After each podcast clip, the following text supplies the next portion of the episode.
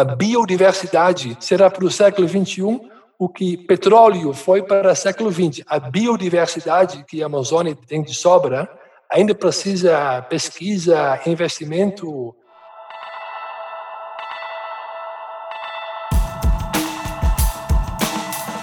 Olá, estamos iniciando mais um Spincast. Eu sou o Zeca Martins e hoje eu vou conversar com Johannes van de Van.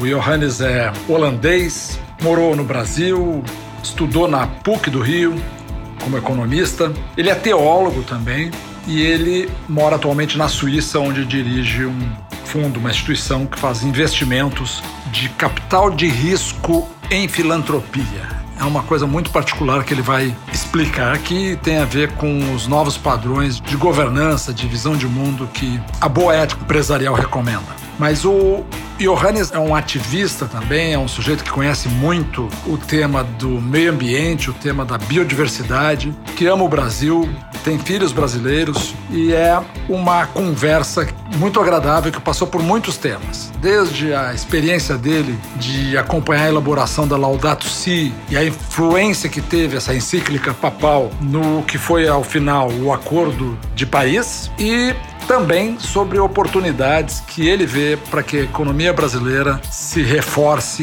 e encontre uma vocação tirando partido do capital natural.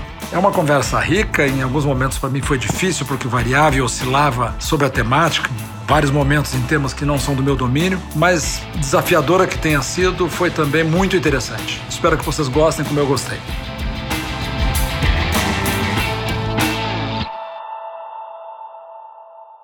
Iniciando a nossa conversa, então, Johannes, eu queria então que você iniciasse essa conversa conosco, exatamente porque eu sei da tua característica, digamos, de multinacionalidades e múltiplos expertises. Eu queria que você ajudasse a gente a situar quem é o Johannes. Então, fala um pouco da tua origem, da tua formação, até a gente chegar nos temas que vão, vão esquentar a nossa conversa, por favor. Perfeito, Zeca. Então, eu sou um filho de fazendeiros na Holanda e essa família de fazendeiros tem muitos missionários na família querendo desde sempre mudar o mundo. E é uma família que sofreu muito na Segunda Guerra Mundial. Então desde bem cedo eu escutei do meu avô dos meus avós dos meus pais a importância de digamos assim emancipação e não discriminação certo? De assumir a cidadania ativamente porque isso não é algo que cai do, do céu e também de ganhar, de usufruir liberdade e não só de ideologia. E o fato que eu nasci bem na, digamos assim, na fronteira entre Europa germânica e Europa latina, digamos assim, entre as uma região com várias línguas. Eu fui nascido na parte, digamos assim, holandesa, mas alguns quilômetros para lá era alemão e uns quilômetros mais para o sul era francês. Então isso já teve um mega impacto no meu cérebro que eu vi que eu era apenas um, um, peixe pequeno, digamos assim. E assim eu fui criado na numa fazenda e aí querendo sempre meio imitar os meus dois tios missionários na Indonésia e querendo mudar o mundo com histórias incríveis, eram os meus grandes heróis na minha infância e também do meu avô, que era da resistência na Segunda Guerra Mundial, que também teve histórias fantásticas sobre o que ele fez na, na guerra isso abriu muito os meus horizontes. Então, desde cedo eu queria estudar, digamos assim, teologia para entender mais o que está acontecendo no mundo e mais economia.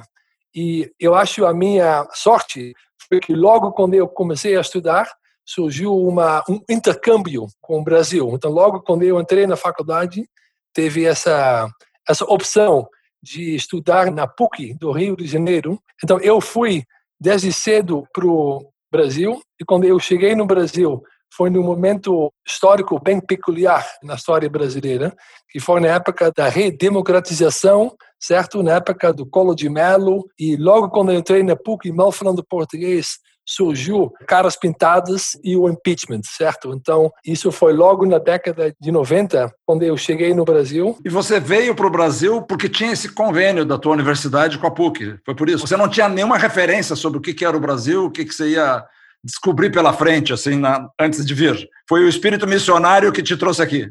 O espírito missionário, na verdade, eu ia para as Filipinas, porque os meus tios estão na Indonésia, Sumatra, trabalhando por lá. E eles queriam que eu estudasse numa faculdade jesuíta na Ásia, é, Ateneu de Manila.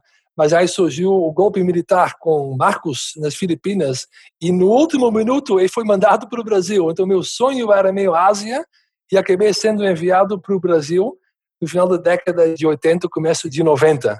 Então foi mais pelo espírito, digamos assim, de jesuíta, querendo virar missionário jesuíta, assim eu cheguei no Brasil.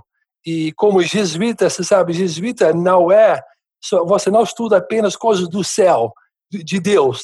Tem que ter um pé sempre no chão. Entrei no seminário para estudar teologia, mas fui logo falado, você tem que escolher também uma matéria mais terrestre, certo? E como eu tinha esse imaginário querendo mudar o mundo, ajudar o mundo, eu pensei, eu vou optar por economia de desenvolvimento. E aí, quando eu cheguei no, na PUC do Rio, foi num momento muito peculiar, porque foi, como você sabe, começo da década de 90, veio a turma e depois montou o Plano Real. Então, foram basicamente três departamentos na PUC Rio que me marcaram assim profundamente na minha formação acadêmica assim de vida. Eu diria, em primeiro lugar, teologia, porque foi no auge da teologia de libertação, certo? Ainda foi querendo mudar o mundo com professores como Maria Clara Bingemer, Leonardo Boff e João Batista Libânio como jesuíta. E o papel da igreja na redemocratização do Brasil foi fundamental, certo? A igreja era vanguarda e, digamos assim, o país era meio fechado. Depois, meio se foi o oposto. A igreja se fechou em si e o país se abriu. Mas né, no final da década de 80, começo de 90, foi ainda a igreja teve esse papel fundamental. Então, teologia foi em primeiro lugar. Em segundo lugar, eu diria direito. Teve também um grande professor, Antônio Maia, na PUC, que estava dando aula sobre emancipação e sociedade civil. Então, ele queria trazer Jürgen Habermas, escola de Frankfurt, para o Brasil. E como era um cara que falava alemão holandês, que podia ajudar na tradução, eu me enfiei nessas aulas. Foi bem bacana. Então, eu lembro, a gente estudava o espírito do capitalismo e ética protestante, a gente aplicava no Brasil o que é, seria o espírito do neoliberalismo e ética da igreja neopentecostal. Então, a gente fez algumas referências jogadas bem bacanas. E, por último, eu diria o departamento de economia. Eu entrei interesse em questões de desenvolvimento econômico e mal eu sabia que os meus professores ilustres eram André Lar Rezende, Edmar Baixa, Pedro Malan, Gustavo Franco. Bom, Pedro Malan para Washington, eh, negociando a dívida e o, o restante para Brasília, montando o plano real. Então, essa foi a minha formação, mas eu diria, ao mesmo tempo aconteceu algo simultaneamente importante, eu diria, porque durante o dia eu estudava na PUC, na Zona Sul, mas eu morava numa família na Baixada Fluminense, eh, em Vila Iguaçuana, certo? Então, por morar na periferia do Rio e estudar no centro, na zona sul do Rio, eu também ganhei duas perspectivas meio opostas do Brasil. Então, na Baixada, eu vivia no dia a dia, principalmente fim de semana, ocupação de terra, morador de rua, pobreza extrema do Betinho, a campanha Fome Zero. Foi isso que eu vivi na carne na Baixada. E isso foi a Baixada, foi a faculdade de vida e a PUC virou faculdade, digamos, uma formação mais acadêmica. Na PUC foram as palestras sofisticadas, enquanto na Baixada eu aprendi a cantar as músicas do Cazuza, Legião Urbana, tocando violão, cantando Brasil, mostra tua cara, quero ver quem paga para a gente ficar assim. Então assim foi minha pouco minha minha formação desde o do começo e foram também dois mundos que não se comunicava muito. Então isso me, eu digo, me marcou profundamente para o resto da minha vida. Nossa, eu já tinha lido algumas coisas sobre você. Nós temos amigos, queridíssimos amigos em comum.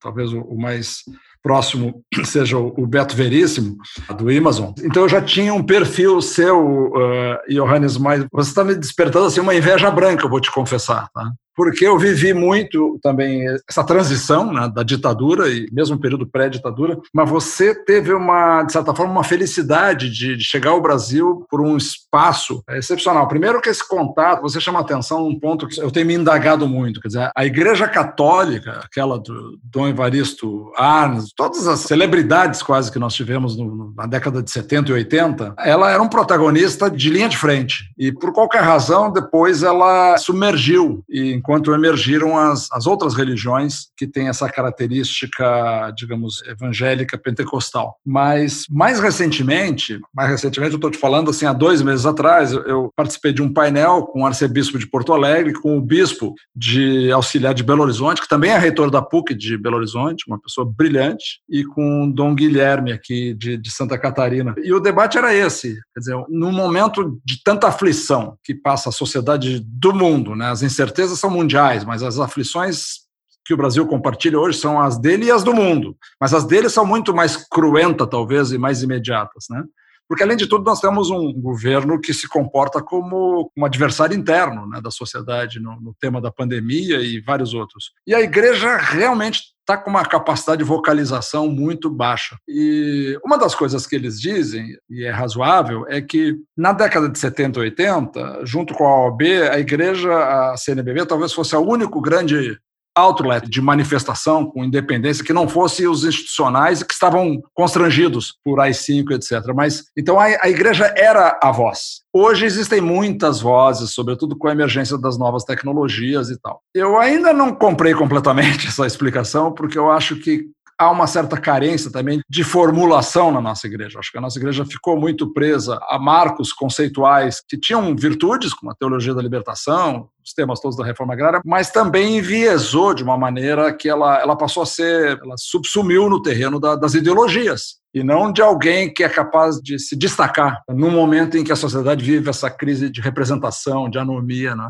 Mas de qualquer maneira, assim, essa conversa foi uma conversa muito esperançosa, assim, de que a igreja, por toda a tradição que tem, possa ter o protagonismo que nós estamos precisando. Né? Então, nesse sentido, eu fiquei muito feliz de saber da tua formação em teologia, porque, bom, o Brasil tem muitos desafios hoje, que essa dimensão espiritual, vamos chamar assim, ela precisa ser equacionada. Né? Uma das coisas que a gente aprendeu também nessa conversa com os bispos católicos foi que qualquer visão de religião hoje, no mundo que construiu um mundo melhor, que não seja um mundo intolerante, xenófobo, brutal, ele vai precisar ser ecumênico. Dizer, então, assim, nesse encontro nós tivemos representantes do judaísmo e tivemos, inclusive, representantes de igrejas evangélicas, mas com uma visão cosmopolita de mundo, não com uma visão hostil. Né? E os bispos católicos foram muito, muito, muito, assim, enfáticos nesse sentido. Eles não existe catolicismo sem ecumenismo. Catolicismo intolerante não é catolicismo, é outra coisa. Essa foi uma frase do Dom Jaime Spangler, que é o arcebispo de Porto Alegre. Então, assim, é, foi uma reunião bacana, viu, Johannes? E nesse sentido, eu não sei se a gente vai poder convergir o tema da teologia, da espiritualidade com o tema da economia, mas assim, só para eu não perder a oportunidade, por coincidência, nós trocamos mensagens sobre isso. Eu, há uma semana atrás, há dez dias atrás, conversei com o André Lara Rezende. Eu tive esse privilégio. Foi uma conversa super desafiadora e difícil para mim. E aí você foi um dos que foram formados por aquele ambiente, aquela escola que ele descreve ali, né? Que era uma escola, inclusive, tinha pessoas que pensavam diferente. Ele trata ali de alguns antagonismos conceituais ali na visão de economia, que eu imagino que deve ter sido um privilégio adicional, porque além de você estar com pessoas muito qualificadas, você tinha visões distintas convivendo e sendo oportunizadas aos alunos, né? Havia diversidade, então, nisso. Eu queria muito te ouvir, assim, porque no final o tema que eu quero que a gente se detenha mais é o tema ambiental, que eu sei que é onde você está bem mergulhado, e eu acabei adernando também, e estou muito feliz por isso, por ter adernado para o tema ambiental. Ao mesmo tempo, eu queria que a gente chegasse no tema ambiental já entendendo um pouco mais sobre essa tua formação e militância, né? Porque você, na verdade, começou a, ser, a militar por vocação antes da formação. Pois é. Você decidiu que você queria ajudar de alguma maneira a fazer diferença no mundo pelos exemplos dos teus tios que são missionários, né? Exatamente. Então a formação foi uma consequência da decisão. E como é que foi então assim essa experiência nesse Brasil de abertura, de contrastes? Você morar na, na, Baixada Fluminense naqueles anos, eu acabei de ler o livro do Bruno Paes Manso, é, assim, é o berço das milícias também, né? Tinha toda essa coisa contemporânea do Cazuza e tudo mais, mas talvez fosse a região mais violenta do Rio de Janeiro na época. E hoje ela não é mais, não porque ela tenha deixado de ser violenta, mas porque outras se tornaram mais violentas. É, exatamente. Fale um pouco mais sobre isso, por favor. Eu me formei então na PUC, certo? Pela o departamento, digamos assim, de economia e de teologia. E quando eu me, me formei, eu tinha que arrumar emprego, certo? E aí um dos poucos bancos que estavam contratando naquela época, porque 94, começo de 95, o plano real ainda não pegou, demorava, era crise do México, de tequila, era meio complicado. E um dos poucos bancos que estavam contratando naquela época era Banco Bozano Simonsen. E Banco Bozano Simonsen era um banco de investimento e eu entrei como trainee e tinha um programa de novos talentos. Eu entrei bem na turma do Roberto Campos, o atual presidente do Banco Central, porque a PUC meio criou essa nova geração de economistas e o Bozano foi lá e meio contratou essa turma nova. Então eu fui logo no começo eu fui alocado no departamento de renda fixa em Nova York, porque começaram as, as privatizações no Brasil eles precisavam de um vendedor da marca Brasil. Então eu fui alocado no departamento de renda fixa em Nova York para ajudar na venda das empresas eh, brasileiras, então Vale do Rio Doce, Tubarão, Cusipa, Telebrás, Embraer, que Bozano levou um real. Meu começou assim, mas a gente virei um, um marqueteiro da marca Brasil no Wall Street. Mas isso levou esses anos dourados do mercado brasileiro levou algum tempo, não muito tempo, porque logo começou moratório na Rússia, o preço de petróleo caiu para 8, 9 dólares por barril, a Argentina entrou em default, Brasil teve essa desvalorização em 99 e aí depois de 11 de setembro meio o mercado emburacou e secou o mercado de investimento e eu ao mesmo tempo ainda por essa formação na militância no Brasil com estágio pelo BNDES no sul do Pará e morando na Baixada Fluminense, para mim era sempre difícil meio reconciliar os dois mundos. E também banco de desenvolvimento era muito mais para ganhar dinheiro para os ricos do que para desenvolver o país. Esse problema fez com que eu quis voltar para a faculdade e queria fazer uma, um doutorado para reconciliar, digamos assim, uma visão do mundo com uma visão empresária, porque a teoria naquela época era muito mais pelo Milton Friedman, que o the business of business is business, você ganha dinheiro para o acionista e o resto, o papel do governo. Vamos privatizar o lucro e vamos socializar o que é perda, certo? Então, eu nunca comprei muito essa ideia. Então, eu quis voltar. Então, eu fiz um doutorado em Business Ethics, ética empresarial, focado um pouco na responsabilidade de uma empresa que atua em áreas de risco. E isso abriu muito os meus olhos, avaliando, analisando o que a Shell fazia para conseguir petróleo ou gás na Amazônia como empresas eh, petroleiras na Colômbia estavam lidando com sequestro, etc. Então, isso fez com que eu, ao terminar o meu doutorado, eu quis não mais voltar no mercado de investimento, mas mais entrar, digamos assim, na filantropia, mais na área de venture capital digamos assim, de venture philanthropy. Então entrei no mundo de filantropia privada. Eu vi que várias empresas operando em questões de desenvolvimento, por um lado, eles estavam querendo maximizar lucro para os acionistas. Está ficando cada vez mais óbvio que isso não necessariamente ajuda a sociedade em si, certo? Tem um descasamento entre o que a empresa faz, o que tem que ser feito no mundo, o que aconteceu no, para muitas empresas, digamos assim, mais da vanguarda, que estavam vendo que mudanças climáticas, desmatamento, problemas na sua cadeia de valor fazem parte também da sua responsabilidade resolver, certo? Então, para uma empresa somente tentar maximizar lucro para o acionista e ao mesmo tempo fazer uma caridade com corporate giving, responsabilidade corporativa, retornar algumas migalhas para a sociedade não é suficiente. Ele tem que fazer muito mais, certo?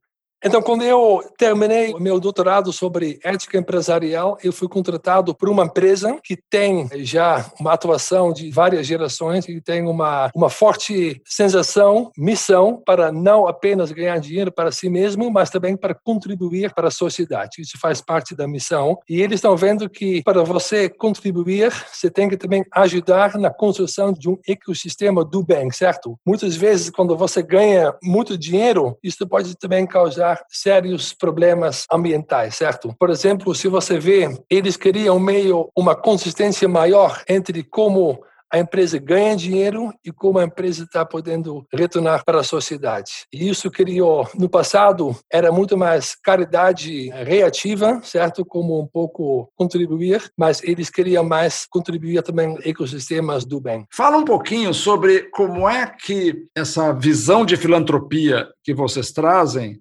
poderia, digamos que a gente tivesse não um ou dois grupos no Brasil, mas se a gente tivesse 50 grupos empresariais que tivessem disciplinados com a mesma visão que vocês têm, que, que, tipo de impacto isso poderia provocar no país? Como é que vocês operam isso? Maravilha. Não, o papel de filantropia tradicional foi mais no sentido de caridade, ajudar uma escola, dar uma esmola, certo? Hoje em dia, isso não dá mais.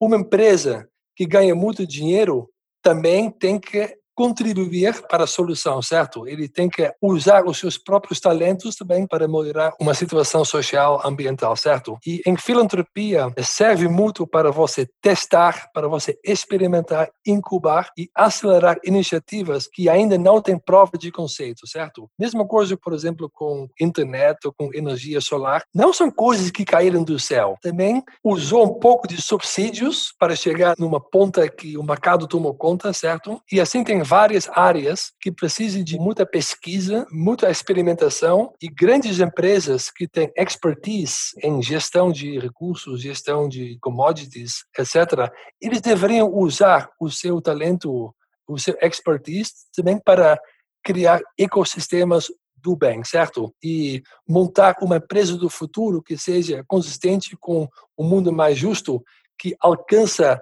o Sustainable Development Goals, que vai acelerando o Acordo de Paris, certo? E assim, uma filantropia tem algumas ferramentas que empresas não têm. Se você é um gestor de um fundo de pensão, você tem que ganhar dinheiro, você tem que garantir um retorno para o seu acionista. Se você faz filantropia, o seu acionista, digamos assim, é o bem comum. Você tem que ajudar a montar a prova de conceito. Muitas vezes, para um banco de desenvolvimento ou para um governo, é muito difícil justificar um investimento social, um investimento ambiental, porque não tem retorno garantido. Então, a filantropia ajuda em ganhar prova de conceito, certo? Então, uma filantropia muitas vezes poderia dar uma garantia, uma primeira perda, first loss tranche, certo? Um convertivo. O que a gente usa muito na nossa filantropia é fazer uma doação convertível, certo? Ou seja, eu estou doando uma doação para um, um, startup da vida, a gente tem um monte no Brasil, a gente trabalha muito com organizações for-profit spin-offs de ONGs, certo? E a gente trabalha muito, por exemplo, com BV Rio, com é, Terras Absolutions, que é o spin-off do Amazon, PEXA, sobre agricultura sustentável em, em Mato Grosso. Muitas vezes não se sabe se isso vai dar certo. Então, você precisa de um investidor, um angel investor, que tem a paciência de investir, criar capital humano, fazer o networking e ter paciência para isso poder vingar e poder andar por si só. E assim, a gente tem, por exemplo, convertíveis, que é uma doação, se dá certo, a gente converte aquela doação em uma ação a gente vira acionista. Se não der certo, a gente tem o write-off e parte para o segundo, certo? Como qualquer investidor de early stage. Como se fosse um empréstimo concessional. Mas esse título conversível, se a empresa dá certo, vocês liquidam ele, vendem e fazem isso voltar para o fundo, presumo? Porque aí se o objetivo não é lucro. Pode ser também. Eu ser uma filantropia que tem um esquema tributário que não paga imposto, eu sou obrigado a servir o bem comum. Então eu não posso investir nada que vai favorecer um braço do nosso próprio holding. Mas eu poderia incubar pela legislação suíça, que no Brasil não é bem assim, mas pela legislação suíça, eu posso investir no ecossistema, por exemplo, de restauração de paisagens. Se isso decola, eu poderia virar acionista, certo? Eu posso virar acionista também para não ter mission drift e posso ver que outras empresas, outros private equity, venture capital funds vão entrar para ter certeza que esses caras não vão querer liquidar e acabar com a empresa, tirar lucro, mas se vai ter dividendo, eu vou captar dividendo, eu vou ter que replicar esse dividendo também para servir o bem comum, certo?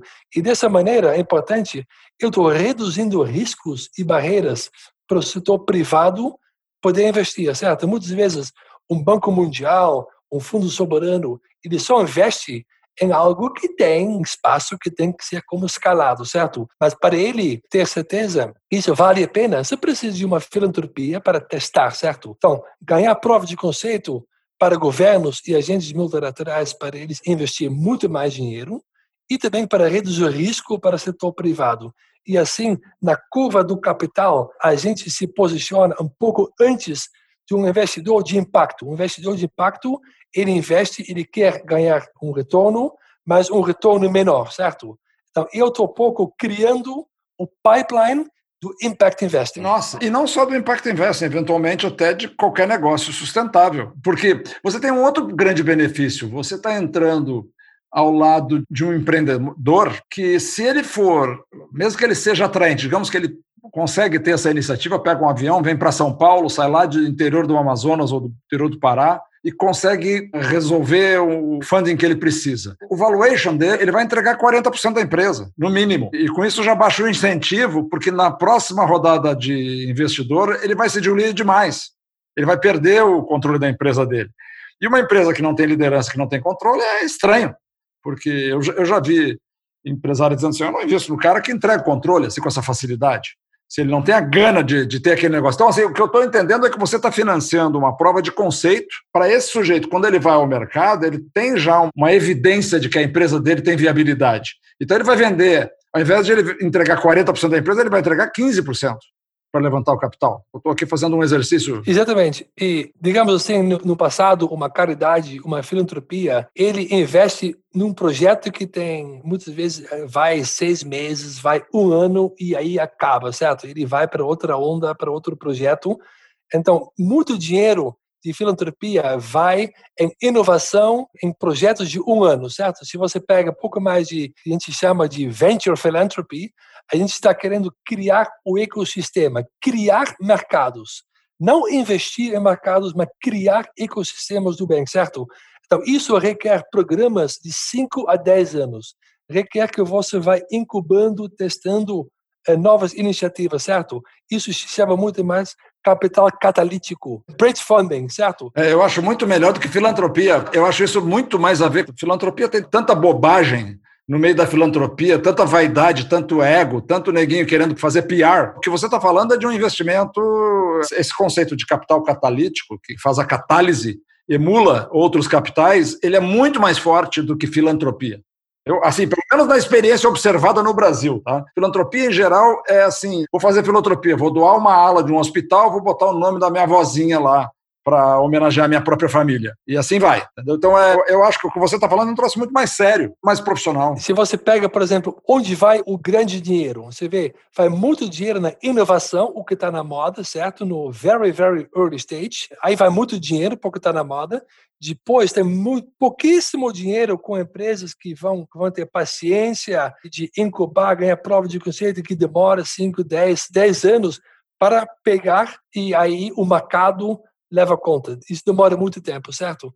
E uma das razões que demora muito é porque muitas vezes o investidor não entende onde tem que ser. Eu digo novamente que energia solar estava nessa altura no ano 2000, certo? Hoje todo mundo está investindo em energia solar, mas demorou muito, certo? Entender bem, demorou para caramba chegar nesse ponto que energia solar é mais barato do que energia fóssil ou carvão. A mesma coisa que está acontecendo hoje em dia com a restauração e reflorestamento. Reflorestamento hoje está onde a energia solar estava 20 anos atrás. Eu acho que daqui 10, daqui 20 anos, reflorestamento vai ser um grande business onde grandes investidores vão ganhar muito dinheiro. E também para o Brasil pode ganhar muito dinheiro nisso. Mas até lá, a filantropia serve para ganhar um build the investment case. Então, um investidor tem que entender qual é o ganho. Não tem rede, não tem ainda como quem conecta com quem. O cara que planta árvores no Brasil, que está restaurando, não conhece o investidor aqui fora que poderia estar interessado. Não tem pipeline, certo? Não tem ambiente jurídico que, porque também requer uma governança maior e também não tem incentivos eh, governamentais, certo? Então, o due diligence é muito demorado e é muito complicado. E para um private equity investor que está interessado nisso, ele tem que saber onde ele pode sair. Quando não tem um exit strategy, ele não vai entrar. Um private equity, ele quer entrar quando já tem mais ou menos um investment case. Então, para superar essas falhas, a filantropia serve. Johannes, mesmo o VC, conversei essa semana com um grupo grande que mira gargalos de telecomunicações no Brasil, coisas habitacionais, ele mira gargalos e mercados grandes no Brasil coisas subservidos. E eles têm uma grande aspiração da Amazônia. E eu tive uma conversa um pouco frustrante com eles, porque eu não enxergo um ambiente onde critérios de teses de investimento profissionais possam aprovar projetos, pelo menos até onde a minha vista alcança. Eu não conheço esse portfólio. O que eu acho é que você está revelando aqui agora, para quem está nos escutando, um posicionamento que, na verdade, é, assim, é uma das coisas mais importantes que eu já ouvi até agora em relação à Amazônia, Johannes, porque você está olhando onde existe potencial, onde tem um empreendedor, mas não tem ainda um projeto capaz de atender os requisitos mínimos da indústria de capital. O private equity nem pensar, mas tampouco VC. E aí o que, que acontece? Quando o risco é muito grande, o desconhecido é muito grande, ou o mais comum é o, o investidor recua, porque é um officer ali que não vai botar o risco dele, da, da, da reputação dele mesmo que o dinheiro não seja dele nessa reta, ou ele entra, mas aí ele entra tomando precauções que fazem com que aquele risco enorme, na opinião dele, seja compensado pelo tamanho do equity. O que também acaba gerando um grande problema ali adiante, porque na hora que ele for vender, o sujeito que vai entrar vai diluir o empreendedor e isso é definitivamente um grande erro que se comete. Então, o que eu acho é que você está assim, utilizando recursos, eu não gosto de usar essa palavra filantropia, você pode usar, mas eu associo culturalmente a uma coisa irrelevante, a uma coisa que não tem preocupação com deixar impactos residuais significativos na cultura brasileira da filantropia. Sabe? Acho que é uma coisa que envolve vaidade de rico e não visão de elite. E o que você está me trazendo aqui é visão de elite. Você está investindo um recurso que é não refundable, mas com uma visão de como é que a indústria funciona. E eu estou enxergando aqui um empreendedor lá de Marabá, no Amazonas, que vai te apresentar uma oportunidade, você vai avaliar se aquilo poderá fazer sentido num round futuro. E se fizer sentido, você está disposto a ter uma exposição pela natureza desse investimento, pela ética empresarial que te fez alocar esse recurso, uma exposição que não é uma exposição que o investidor convencional que gere recursos de terceiros está disposto a correr. Então você está preenchendo uma lacuna aqui. Isso para mim é uma coisa extraordinariamente importante, assim, sobretudo se você conseguir emular outros investidores como você. Exatamente. E tem, por exemplo, tem histórias incríveis sobre, por exemplo, energia solar. Também podemos lembrar sobre, por exemplo, telefone, certo? No passado se imaginava que tem que ter redes, cabos em todo lugar para ter acesso ao telefone. Aí, de repente, veio o celular e a maioria no, no mundo hoje em dia foi de ter nada para ter um iPhone ou ter um, um, celular hoje em dia. A mesma coisa poderia acontecer com energia. Energia, por exemplo, muita gente está investindo ainda em rede elétrica, certo? Ficou mais do que óbvio que África, Amazônia, Índia, etc., não vão precisar de rede, eles vão de logo para mini grids, para energia solar, que não precisa de, é tudo distribuído, certo? Não precisa de, de rede. Então, se você não antecipa essa tendência, você vai investir em infraestrutura que vai ficar obsoleta daqui 5, 10 anos. Agora também, por exemplo, com blockchain technology. Aí não vai ter o exit. Exatamente. Porque o analista lá sabe disso. Vai ter um stranded asset que vai valer nada, certo? Mesma coisa com blockchain technology. Blockchain technology hoje em dia, isso pode causar uma grande ruptura também acesso à energia. E o que tem que ser feito e o que a gente está, gostaria de fazer que tem um grande descasamento entre financiamento de projetos, financiamento de programas de 5 a 10 anos, até ganhar viabilidade financeira e viabilidade comercial, certo? Essa curva do capital, digamos assim, tem que estar bem alinhada. De onde serve uma doação, doação seria muito mais uma filantropia, uma caridade tradicional do passado para limpar sua imagem e tudo mais. Maravilha, mas isso não ajuda o mundo. Para você incubar, você também precisa de um capital mais catalítico, certo? E para isso você usa instrumentos que são mais apropriados, com blended finance, que faz com que cria um ativo no mercado. Isso ajuda muito. Eu acho que as grandes famílias eh, visionárias, eh, vanguarda empresarial no Brasil, deveriam entrar mais forte nisso. Quem lida com gestão de terras, uso de terra, também tem que ajudar a virar uma meta que alcança o Acordo de Paris. É obrigação moral deles, não apenas obrigação moral, também o expertise dele está. O expertise de uma empresa, uma grande mineradora, minério de ferro, também ajudar nisso. O expertise dele está nesse mundo de commodities, não está em mandar cadeiras para uma escola. Então, ele tem que usar o expertise dele para, para o mundo ficar melhor. Você está ouvindo o Spincast, eu sou o Zeca Martins e eu estou conversando com o Johannes Van de Van. Johannes é teólogo, economista, já morou no Brasil, ele é holandês e mora atualmente na Suíça.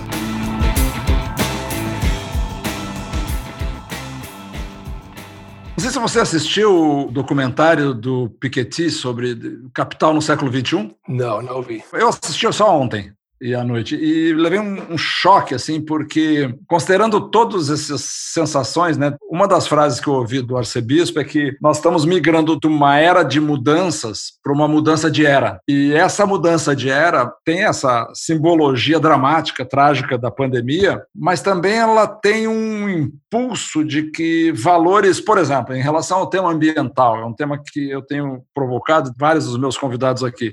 Esse é um tema que vem sensibilizando pessoas racionais e bem informadas, sei lá, duas ou três décadas e crescentes, mas num crescimento orgânico. Com a pandemia, na medida que ficou definido, plasmado, que nós estamos pagando um preço de uma consequência de uma alteração ambiental que gerou a mutação original do vírus, e ao mesmo tempo nós olhamos para Amazônia e sabemos que tem 3 bilhões de vírus não identificados. E os cientistas dizem que é uma sorte randômica que isso ainda não tenha virado um outro corona. A sensação que eu tenho, Ranis, agora pegando o copo meio cheio, lado positivo, é que esse tema chegou no cidadão comum, nas pessoas que não eram nem ativistas, nem cientistas, nem militantes de causas para mudar o mundo, como é a maioria da população. Isso hoje é um tema convergente. Isso bate com a observação do Pablo Hortelado, que é um pesquisador super respeitado da USP, e o Pablo diz que o tema menos polarizado na conjuntura atual é o meio ambiente. Todos os outros, da pandemia, a política, são temas que são polarizantes. Meio ambiente é um dos temas que aglutina simpatias de todos os quadrantes. Então, assim, nós estamos numa iminência de um novo tempo. E o que você está falando é que é impossível se imaginar uma empresa que só trabalha para o shareholder. E mesmo nesse sentido, quer dizer, ampliou-se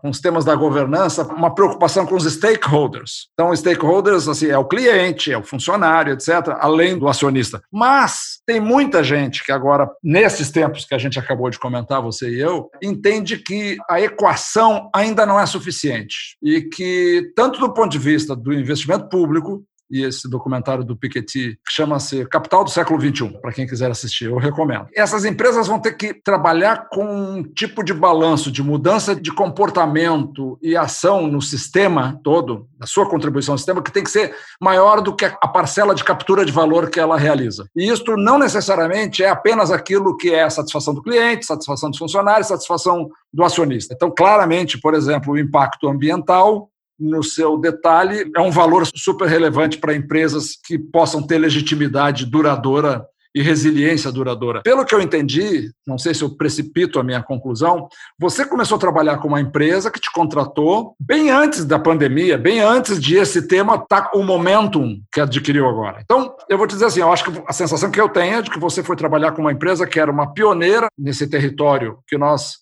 entendemos que é, inexoravelmente vai se ampliar e as empresas que não estiverem alinhadas com isso serão empresas identificadas como descuidadas do interesse público, interesse social. Mas o fato é que num país como o nosso, que é um país produtor de commodities, que ainda lida com queimadas selvagens brutais na Amazônia, essa ética empresarial que reflete um pouco o caráter da elite é uma ética muito pouco comentada, muito pouco desafiada. E eu não sei, eu tenho uma empolgação com esse tema. Eu acho que a gente não resolve um, um destino para esse país se a gente não discutir a qualidade da contribuição da nossa elite. Queria que você falasse um pouco sobre como é que é você trabalhar com uma elite que é diferente de tudo isso que a gente conhece no Brasil.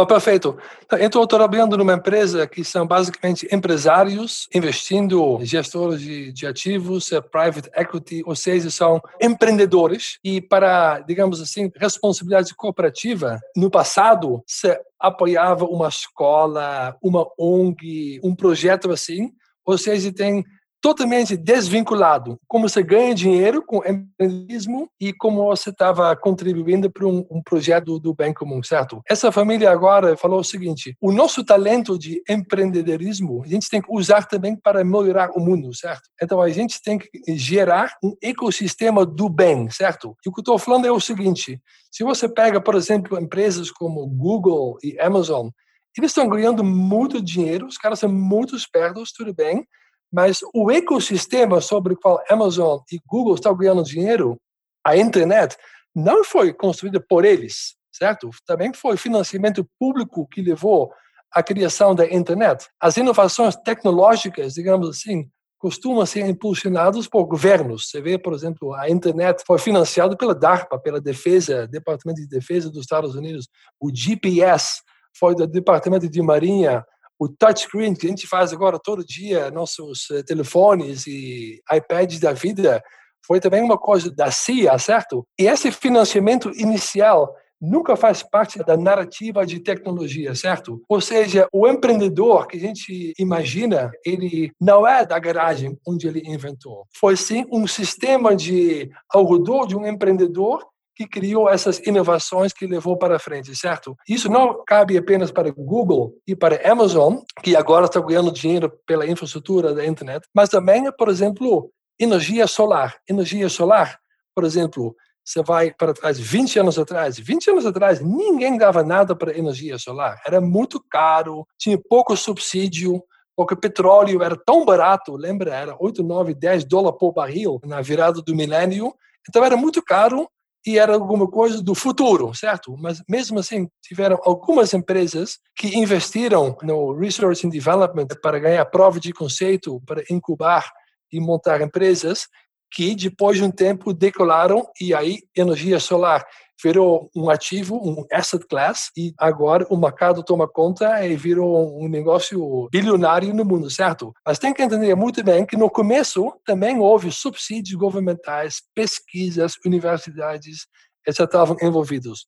Hoje em dia, é isso que eu faço aqui na minha empresa hoje em dia, a gente está tentando ressuscitar que a natureza também que tem que ser valorizada, monetizada de uma maneira maior. Porque hoje em dia, a restauração de paisagens degradadas, o que tem de monte no Brasil, certo? Não é visto como ativo, não é visto como um investimento que tem um retorno atrativo. A gente está tentando criar o ecossistema para restauração e para energia renovável. A longo prazo, isso vai ser muito maior. Eu não tenho nenhuma dúvida que também, por exemplo, a, a biodiversidade será para o século 21 o que petróleo foi para o século XX, certo? O petróleo se tornou um commodity e a biodiversidade que a Amazônia tem de sobra ainda precisa pesquisa, investimento e governança e assim você precisa.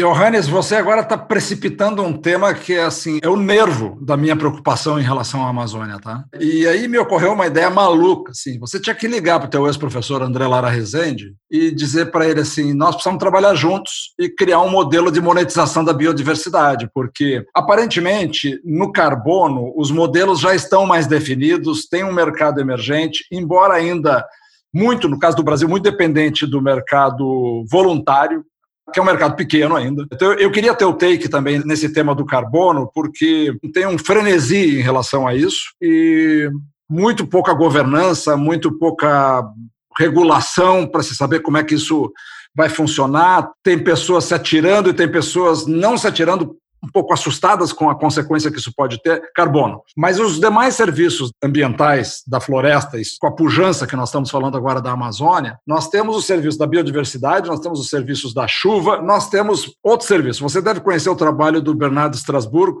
que é um trabalho assim brilhante, onde ele consorcia e otimiza o site location baseado nesses valores, capacidade de captura de carbono, riqueza de biodiversidade, ele não botou o layer do serviço da chuva, mas ele botou o layer do custo-efetividade. Então, se você está falando de um trabalho de restauração, reflorestamento, nessas regiões agredidas, onde houve queimadas, etc., e foram abandonadas, boa parte delas hoje são terras devolutas, novamente, e degradadas, o Bernardo tem uma abordagem para isso. Mas ninguém sabe ainda quem vai financiar do ponto de vista de interesse privado, porque o modelo de monetização não foi criado ainda. E assim, o que me ocorre é isso, porque você não vai chegar de paraquedas de alguém que não conhece a região. De repente, aquele grupo lá da PUC é o melhor grupo para pensar essa modelagem. Não, concordo, concordo plenamente. Eu acho que o único jeito para manter a floresta em pé é ter um, um preço, digamos assim, um valor. Preço, de repente, não é a palavra certa, porque não é para monetizar tudo, certo?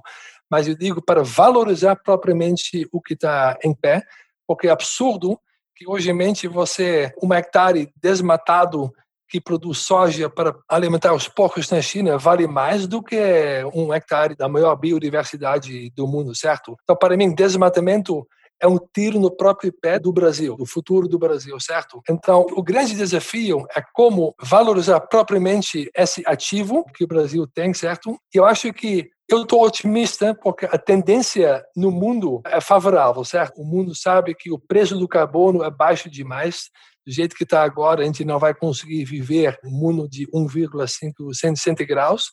Eu acho que a gente tem que saber o que é um sinal e o que é uma fumaça, o barulho, certo? E a gente tem que saber filtrar o que é um sinal. E o, o que estou vendo aqui fora do Brasil é que o consumidor está ficando cada vez mais consciente, certo? E o, empresas também, empresas que têm desmatamento na sua cadeia de produção, isso não vai dar certo mais. Hoje em dia, estamos numa época de, de transparência, certo? Pela primeira vez na história, satélites podem detectar tudo.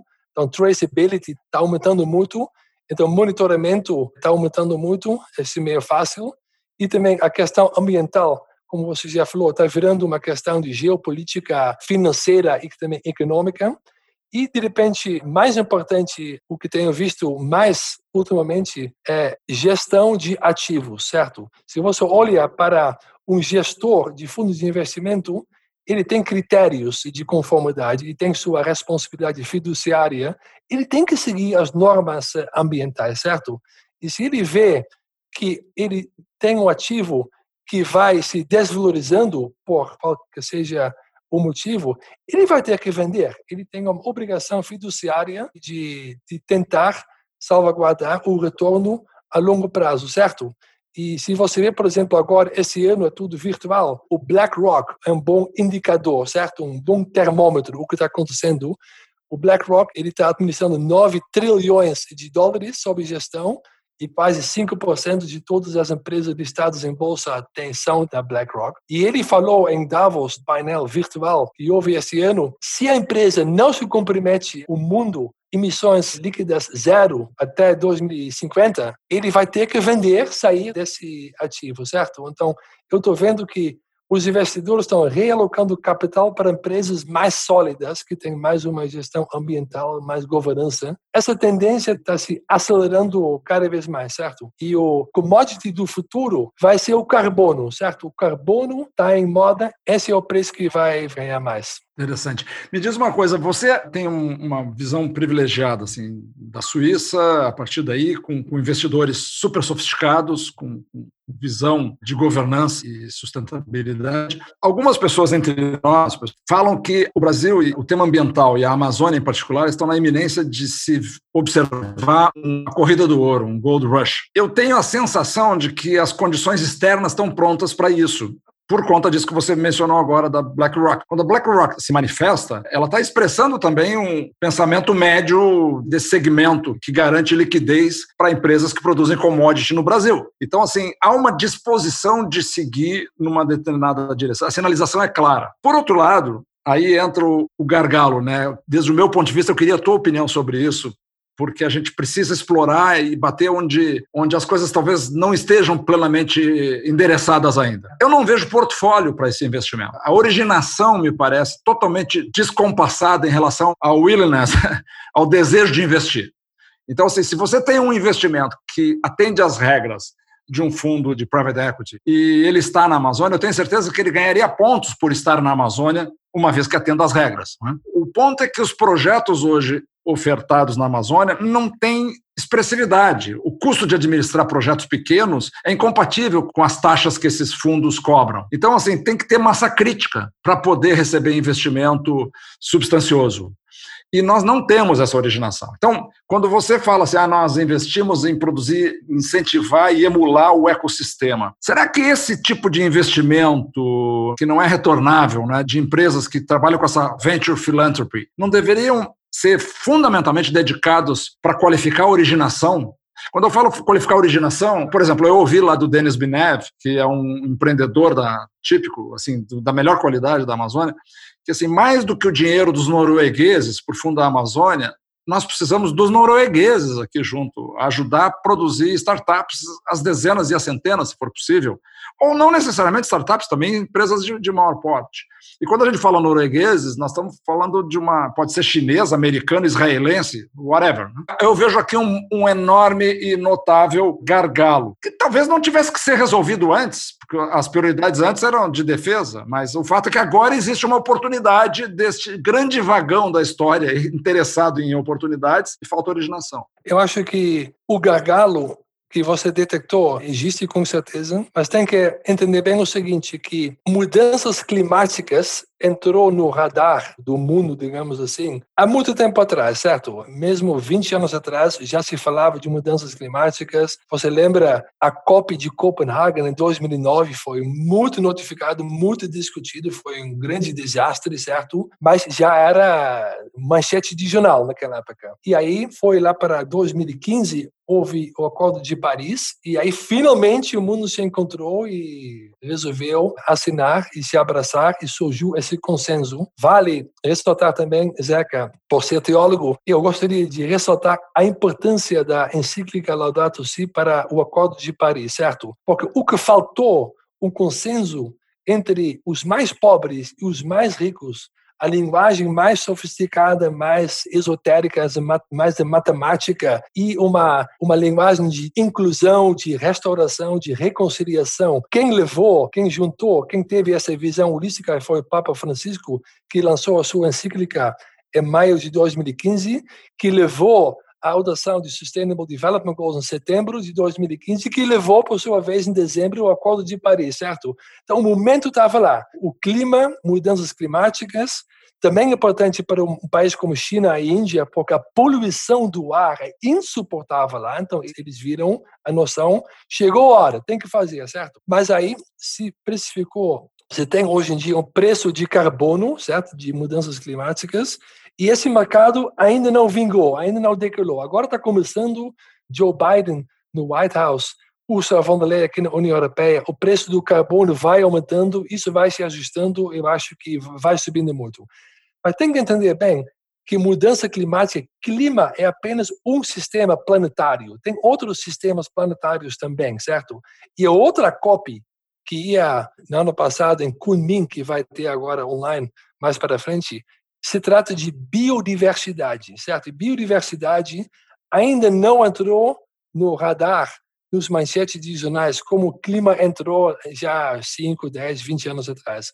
Eu estou vendo que a biodiversidade também está começando a entrar no radar também das empresas. E quando entrar no radar de um BlackRock, de um Sovereign Wealth Fund da vida, você pode crer que daqui a pouco também vai entrar no restante do mundo, certo? Você tem o grande banqueiro da Inglaterra, o Mark Carney, ele já fala que a gente precisa de um Green Quantitative Easing. A União Europeia fez o Green Economic Deal, certo? Green Deal. Isso vai começar. Em 2015 se estabeleceu Science-Based Targets for Climate, porque as empresas queriam também eh, alcançar a meta de Paris de clima. Então, se estabeleceu uma meta por cadeia de valor de uma empresa para chegar lá. Se estabeleceu para clima. Não se estabeleceu ainda um target para a biodiversidade, para uso de terra e para uso de água. Mas já tem gente trabalhando nisso. Isso está por vir, certo? E outro problema que você estou agora é o seguinte: a gente fala de net zero e 2050 ou 2040, certo? Mas 2050, vamos ser sérios, eu vou estar sepultado, não estou mais aqui. Então, estou falando do, dos meus netos, certo? É, não de mim mesmo. Então, muitas vezes, quando você fala de uma meta lá distante, é uma desculpa para fazer nada. Então, para você fazer esse horizonte mais para cá, mais próximo, você tem que ter outras iniciativas. E para originação de carteiras para novos projetos, e aí o problema de private equity, private equity muitas vezes tem um horizonte de apenas cinco anos. Então, uns cinco anos não é net zero em 2040. Cinco anos é 2026, certo? Então, a gente tem que ter um descasamento de prazos e de, de ambições, mas eu acho que a tendência agora de investimento ESG está bombando, está aumentando muito. E você tem, por exemplo, os fundos administrados em 2020, um que captou mais dinheiro no ano passado foi justamente fundos ESG está aumentando muito, certo? E para você mudar uma empresa, tem várias maneiras de mudar uma empresa, certo? Uma maneira que você vê muito é a pressão de uma ONG, certo? Uma ONG está reclamando porque tem desmatamento no, na cadeia de valor. Uma ONG é super importante para conscientização, mas não são muito levados a sério por grandes empresas, certo? Importante, mas não são muito levados a sério. Um segundo fator, uma segunda maneira seria um governo que inventa uma lei tem uma, uma nova lei, mas isso demora para vingar, certo? Então, reguladores e governos, uma empresa leva mais a sério, mas também demora para vingar, certo? Um bom exemplo é a compensação de carbono. Hoje em dia é barato demais. Foi uma intenção do governo, mas não está pegando bem. Esses mecanismos demoram para decolar, certo? Uma terceira maneira para mudar uma empresa seria os funcionários. Se um funcionário se torna mais expressivo, se essa nova geração pensa muito mais em questões ambientais e fala isso e faz uma demanda interna no comitê da empresa, já o CEO já tem que prestar mais atenção. Eu diria mais importante ainda, uma quarta maneira seria investidores, certo? Se você pega o grande detentor, acionista de uma empresa como Vale, JBS, Marfrig, etc., que tem no Brasil, se o acionista é um fundo de pensão da Suécia, fundo qualquer é no Canadá, que tem ESG como critério, e ele fala na reunião de acionista, eu quero votar por um compromisso maior, é mais importante ainda, certo? Esse mercado global. E o quinto, de repente, a última maneira que é mais importante de tudo é o consumidor. Um consumidor ciente. Se o consumidor ou seja, o cliente de uma empresa está ameaçando de um boicote porque está vendo que tem sujeira, tem trabalho infantil, tráfico humano, desmatamento.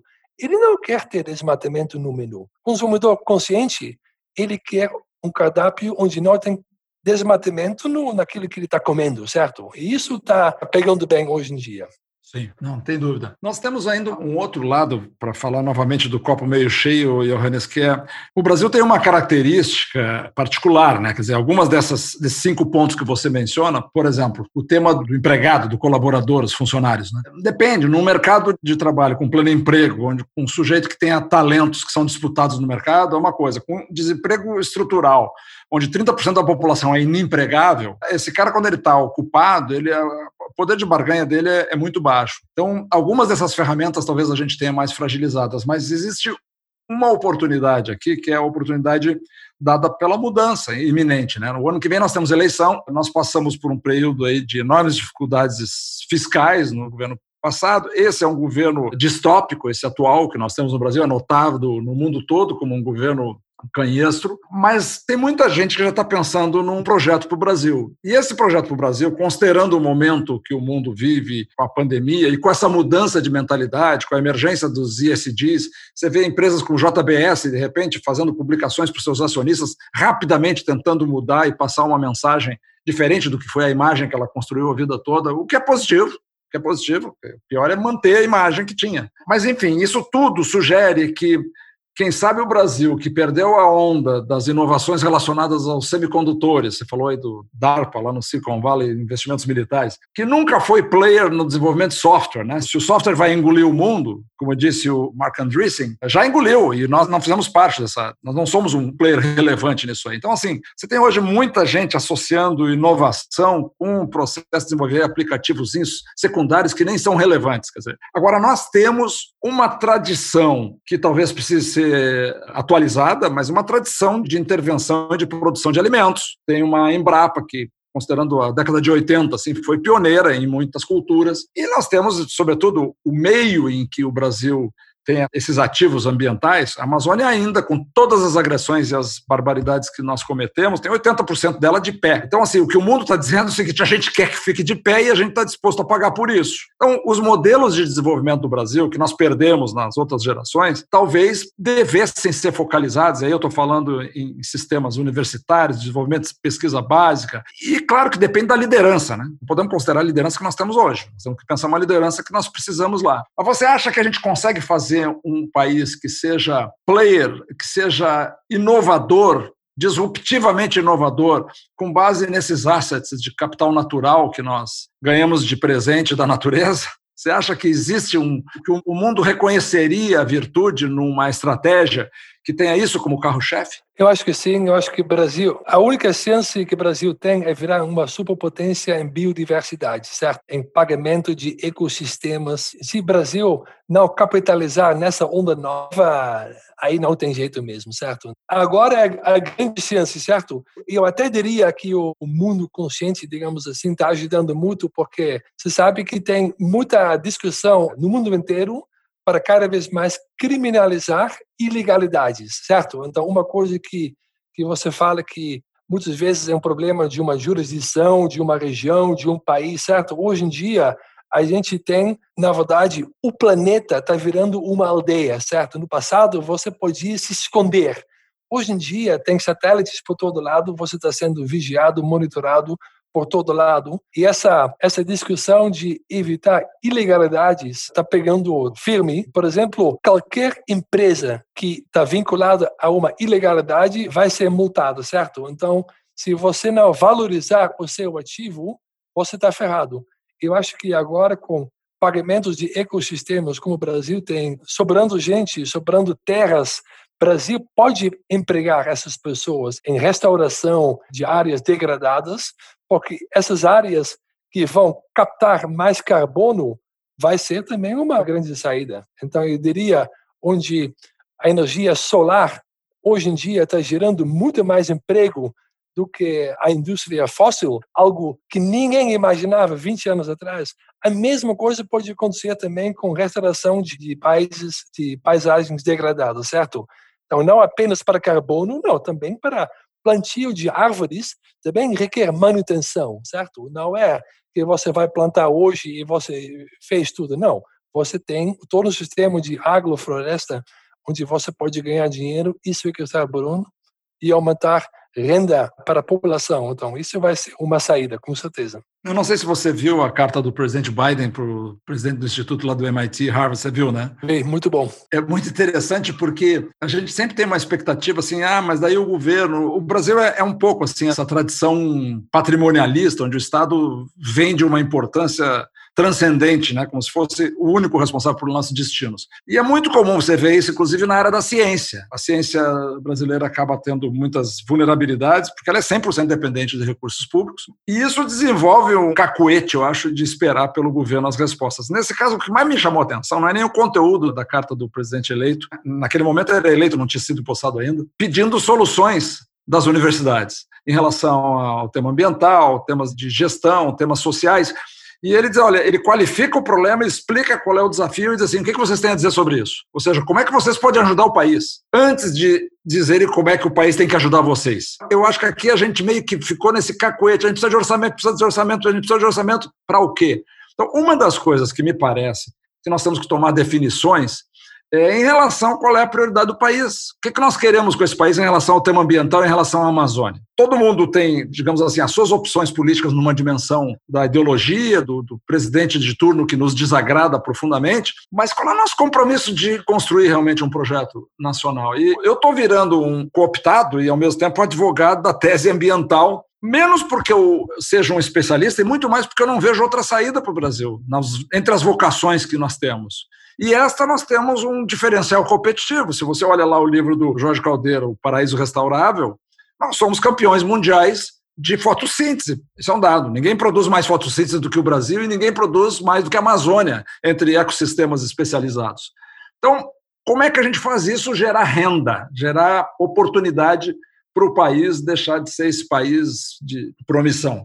Você está trabalhando nisso, você tem essa formação, digamos, espiritual econômica e agora profissional num fundo que busca mudar esses ecossistemas. Né? O que você sugeriria se você fosse parte dessa? Nós temos uma elite, digamos assim, no, no é ruim, é fraca, porque não enxerga o país, vê que é apenas um lugar de ganhar dinheiro, mas nós temos individualmente grupos assim que são notáveis e admiráveis e eu não vou ter. Eu vou citar apenas um, porque eu acho que é, é meio indiscutível a contribuição que tem os membros dessa família, que é a família Moreira Salles. Como é que a gente faz para emular outros líderes, outros segmentos da elite, para terem contribuições semelhantes aos que busca a família Moreira Salles, ou como busca a família que é a controladora do grupo onde você trabalha? Eu acho que do jeito que o mundo está se evoluindo, cada um sabe que é uma, um futuro que promete pouco, a gente tem que mudar. E essas mudanças você percebe em todos os níveis, a começar nas escolas, certo? Eu acho que hoje em dia as escolas onde a elite vai estudar, tanto no Brasil como no mundo afora, está mudando muito, certo? No passado estava na moda fazer um MBA financeiro, mas hoje em dia ESG, o currículo mudou totalmente, certo? E no passado, para você entrar numa universidade como Stanford, como Harvard, era super difícil só para a elite, mas hoje em dia, qualquer um que está conectado, que tem um celular, pode baixar um aplicativo edX ou Coursera e tem acesso a esses níveis, certo? Então, quem quer tem acesso a essas bibliotecas, esses currículos novos, certo? Isso é um ponto. E outro lado também, que essas universidades de vanguarda, eles também querem exportar o know-how e ajudar na, na, construção, certo? Então, eu acho que no futuro eu vejo que universidades não querem mais que cada um vai ficar num auditório com 300 pessoas olhando para baixo, onde tem um professor lá distante, você anota. Não, vai ser muito mais interativo, certo? Então, não importa se você mora em Manhattan ou você mora em Redenção, no sul do Pará, você pode assistir a mesma aula. Então, o mundo está ficando muito pequeno e cada um tem acesso à mesma informação, certo? Isso eu acho que vai ajudar muito na compreensão. E também o currículo nas universidades está mudando muito, certo? Por exemplo, na matéria de contabilidade. Contabilidade no passado era você estava vendo onde você ganha dinheiro, você vai distribuir para seus acionistas, onde tem prejuízo, você vai socializando, o governo vai limpar, vai ajudar, certo? Isso está mudando muito. Biodiversidade está entrando como ativo também no, balanço, certo? Tem esse Environmental Profit and Loss Accounting, está ficando não apenas um hobby para fazer, não, se você pega na legislatura da União Europeia, isso vai virar lei. Daqui a alguns anos, a legislação, eu acho que vai até atropeçar, ultrapassar o que o mercado financeiro está fazendo e vai, o cálculo do PIB também vai incluir o PIB de ecossistemas, a taxonomia de ESG vai entrar cada vez mais, digamos assim, na legislação. Além disso, você tem, por exemplo, auditoria. Auditoria também tem cada vez mais levando em consideração mudanças climáticas e possíveis eventos climáticos, certo? Isso tem que ser bem precificado no, no balanço. E também, quem é acionista, quem é fundo de pensão, ele não quer ter um ativo que vai depreciando, desvalorizando, certo? Uma tendência é que a natureza vai ser valorizada e tudo que está contribuindo para, digamos assim, para a poluição vai diminuindo, certo? E isso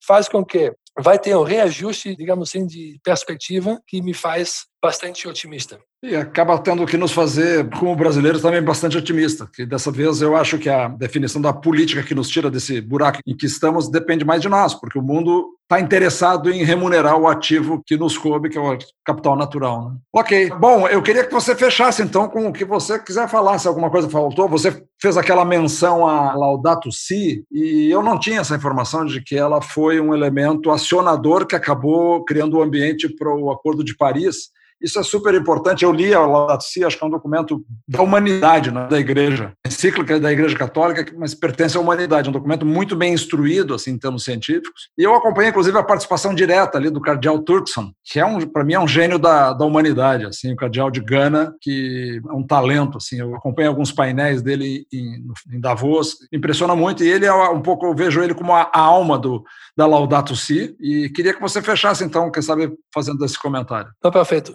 Então, o que eu já falei é que o mundo em 2009, conferência de Copenhague, não foi aprovado. Em 2015, Acordo de Paris, o mundo chegou num consenso, certo? Eu acho que é muito importante você entender que se chegou num consenso em 2015, também pela contribuição do Papa Francisco, que teve essa encíclica Laudato Si. Eu acho que a mensagem do Papa que a, a crise ecológica tem raízes humanas, certo? Que o paradigma tecnocrático do mini humano é, faz parte do problema e que, digamos assim, a maximização de lucro e o paradigma de crescimento ilimitado é uma crença falsa. Essa mensagem foi muito bem definida, muito bem descrita pelo Papa.